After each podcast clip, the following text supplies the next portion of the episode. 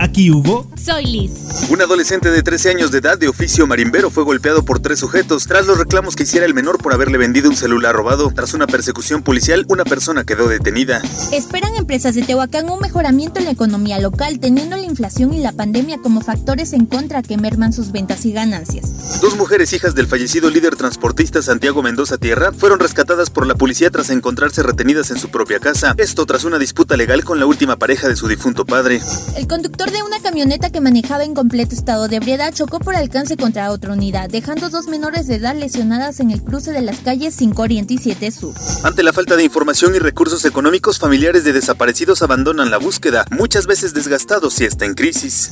El domingo 20 de febrero se realizará la Expo Anime Tamagotchi en el patio de las columnas del Complejo Cultural El Carmen. Habrá diversos eventos para todo el público y el costo de acceso será de 60 pesos. Síguenos en redes. Primera línea